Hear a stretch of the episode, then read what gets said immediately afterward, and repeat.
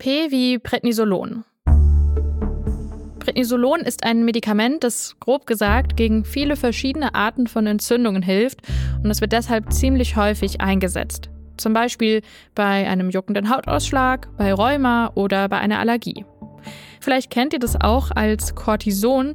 Manche nennen das nämlich so, weil es sozusagen zur Medikamentengruppe gehört, die man umgangssprachlich Cortison nennt. Prednisolon gibt es unter anderem als Creme, als Tablette oder als Augentropfen, um mal so die wichtigsten zu nennen. Übrigens ist es verschreibungspflichtig, das heißt, man kriegt es nur, wenn es einem der Arzt oder die Ärztin eben verschreibt. Wie wirkt Prednisolon? Also, Prednisolon hemmt Entzündungen im Körper und das geht so. Das Medikament, das wirkt dort, wo der Körper eigentlich gerade Stoffe herstellt, die so eine Entzündung, zum Beispiel am Handgelenk, vorantreiben. Und Prednisolon verhindert jetzt, dass diese Stoffe weiter hergestellt werden. Und so wird die Entzündung schwächer und geht weg. Allerdings kann man mit diesem Medikament keine Krankheit heilen, sondern nur die Beschwerden verringern. Übrigens, Prednisolon wirkt, so wie alle Cortison-Medikamente, ganz ähnlich wie ein bestimmter Botenstoff in unserem Körper, und zwar Cortisol. Vielleicht kennt ihr das auch als sogenanntes Stresshormon. Wenn man Prednisolon als Tablette schluckt, dann wirkt es überall da im Körper, wo gerade was entzündet ist. Das kann man sich so vorstellen wie die Feuerwehr, die ist auch überall dort zur Stelle, wo es eben brennt. Wenn man das Medikament dagegen zum Beispiel als Nasenspray verwendet, dann wirkt es eigentlich nur dort, wo es hinkommt.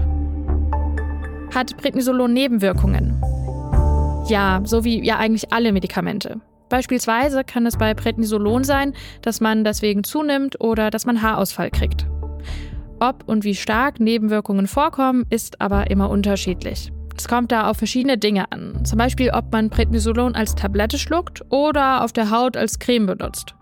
Und wie viel und wie lange man das Medikament verwendet. Wenn man nur kurz und in kleinen Dosen verschrieben bekommt, dann ist es weniger wahrscheinlich, dass man Nebenwirkungen kriegt. Übrigens, abgesehen von den Nebenwirkungen kann es außerdem mit anderen Medikamenten zu sogenannten Wechselwirkungen kommen. Und wenn man Prednisolon als Tablette nimmt, dann sollte man übrigens auf keinen Fall plötzlich aufhören, es zu nehmen, sondern das Absetzen immer erstmal mit seinem Arzt oder seiner Ärztin besprechen. Und generell könnt ihr dort nachfragen, wenn ihr euch bei etwas irgendwie unsicher seid. Außerdem kann man natürlich immer in der Apotheke nachfragen und im Beipackzettel, da stehen ja auch immer hilfreiche Hinweise. Gesundheit hören, das Lexikon. Ich heiße Kari Kungel und ich bin Redakteurin im Team von Gesundheit hören. Das ist das Audioangebot von der Apothekenumschau. Schaut mal in die Infos zu dieser Folge, wenn ihr noch mehr zu Prednisolon wissen wollt. Und übrigens, zum Begriff Wechselwirkungen, da haben wir in unserem Lexikon auch schon eine Folge. Hört da doch gerne mal rein. Und sagt es weiter, wenn euch dieser Podcast gefällt.